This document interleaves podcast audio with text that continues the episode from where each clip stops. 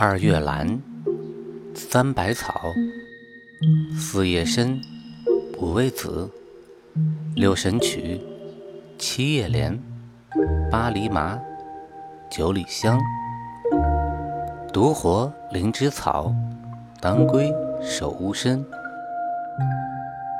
听百草故事，懂中药知识。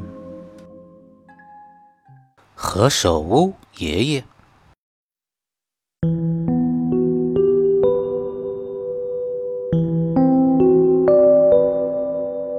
传说很早以前，在沧州一带住着一个名叫做何普的名医。他心地善良，秉性刚直，精通医道。人们呢都非常的敬重这位老医生。这一年，何老汉刚过完七十五岁的生日，他接到了圣旨，宣他进京。原来。十二岁的皇太子得了一个怪症，整天不吃不喝，看见饭就恶心。太医们呢，个个的忙得团团转，可是呢，用遍了世间的良方名药，这个太子的病还是一天重似一天。有一个嘴快的，就把合浦善医的消息传到了皇帝的耳朵里，于是老皇帝赶忙下了这道圣旨，宣合浦进京。何老汉只好辞别众乡亲，进京去了。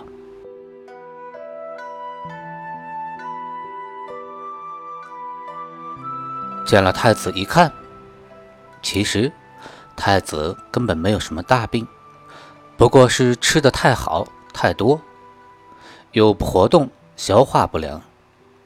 何普给他开了，也无非是山楂、焦三仙之类开胃的药，想不到。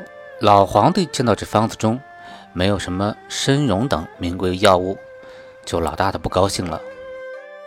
又加上何普说了句：“太子的病，依我看，多活动，多吃些蔬菜，不用吃药也能够好啊。”这惹得老皇帝是火冒三丈，不由分说，把何普定了个慢军之罪，发配南海了。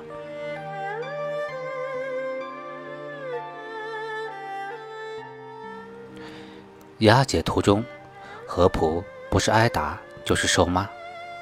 好容易挨到了南海，他已经瘦的只剩下一把骨头了。当地的官吏见也没有什么油水可榨，索性就把这个老头丢进了死牢。狱卒们也因为他无钱贿赂，断了他的囚粮。就这样，到了水米不沾牙的第四天，何老汉。躺在黑漆漆的牢房里，身上是一点力气也没有了。何普的肚中一阵阵咕噜噜声，饿得实在是难受啊。入夜了，月光透过铁笼上缠满枝藤的小窗口射进来。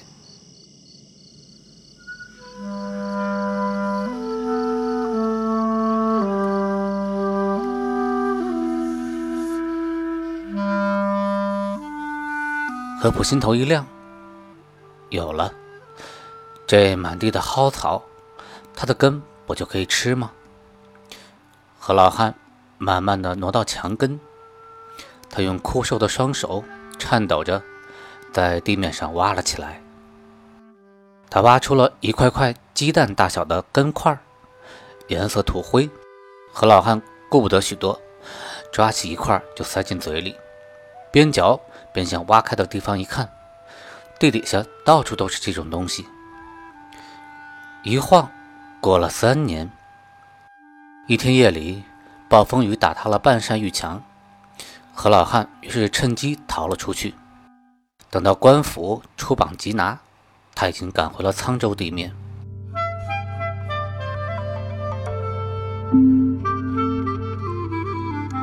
一个垂垂将死的老汉，官府。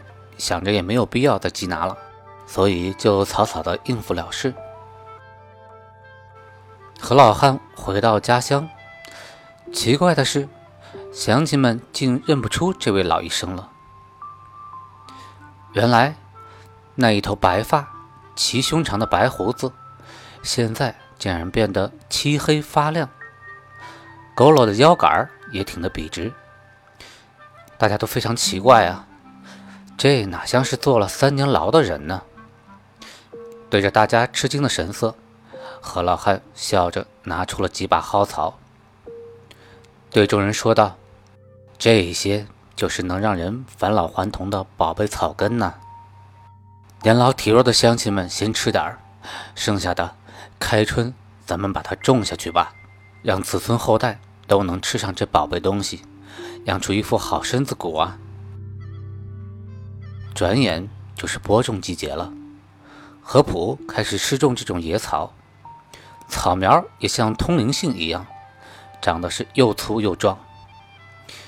谁知呢，到秋天翻开地一看，人们全傻了眼，地底下一块根也没有。有人沉不住气了，说道：“别瞎费劲了，没听说过凡人能种出什么宝贝来啊。”可是何老汉不甘心，转年。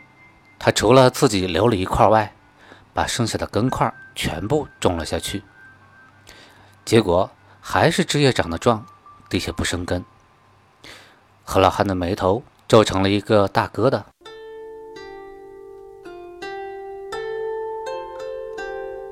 整个的冬天，人们经常见他一个人蹲在地头上沉思。老汉下了决心。要用自己的鲜血来浇灌这最后的一块根块。转眼又到了下种的日子，何老汉挖好了坑，用刀子刺破自己的虎口，朝坑里滴了几滴鲜血，然后双手捧土，埋下了这最后一块种子。以后不管刮风下雪，何老汉每天都要到地头。洒上几滴鲜血，日复一日，野草苗破土而出，越长越壮。可是呢，何老汉却一天比一天瘦弱了。到了秋天，他那乌黑的头发、胡子又重新变得雪白，人也像老了几十岁。没有等到收获，他就卧床不起了。等到乡亲们捧着又大又饱满的根块奔到何老汉家报喜时，老人已经长眠不醒了。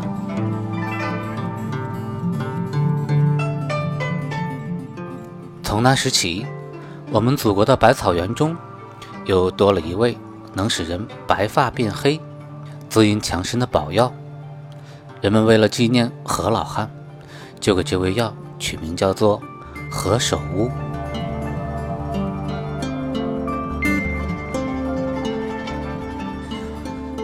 何首乌呢是蓼科植物何首乌的根块，多年生缠绕草本，叶子互生，长四到九厘米，宽达五厘米。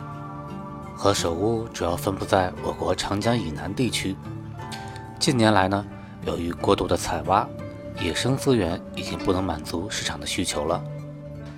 入药的何首乌在秋冬二季叶枯萎时采挖，削去两端，洗净。